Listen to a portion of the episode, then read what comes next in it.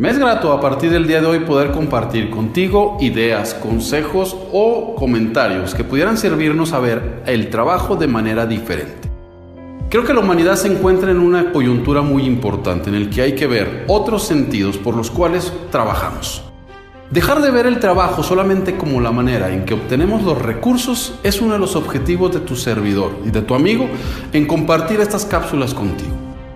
Ver a nuestro trabajo como una obra de arte en la que tú, el artista, puede plasmar en cada uno de esos días y en cada una de esas acciones diferentes un toque personal para verlo de una manera diferente es una de las realidades que hoy todos en nuestros trabajos necesitamos.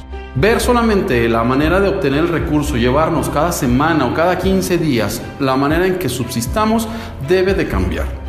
Una de las necesidades de los seres humanos en general es sentirse apreciado y es sentirse valorado.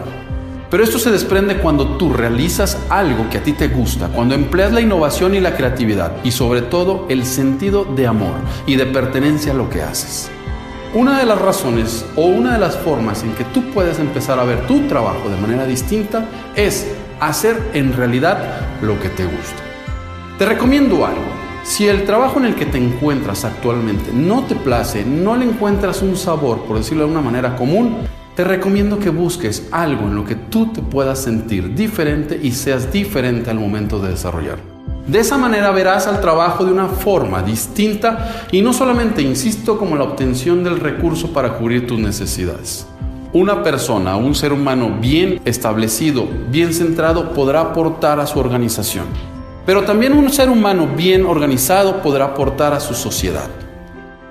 Steve Jobs decía que había un poder muy grande, que era el tocar el corazón de los seres humanos. Steve Jobs, que todos conocemos por su creatividad y por su innovación, lo realizó y triunfó en base a sentir y amar lo que realizaba. A eso te invito el día de hoy.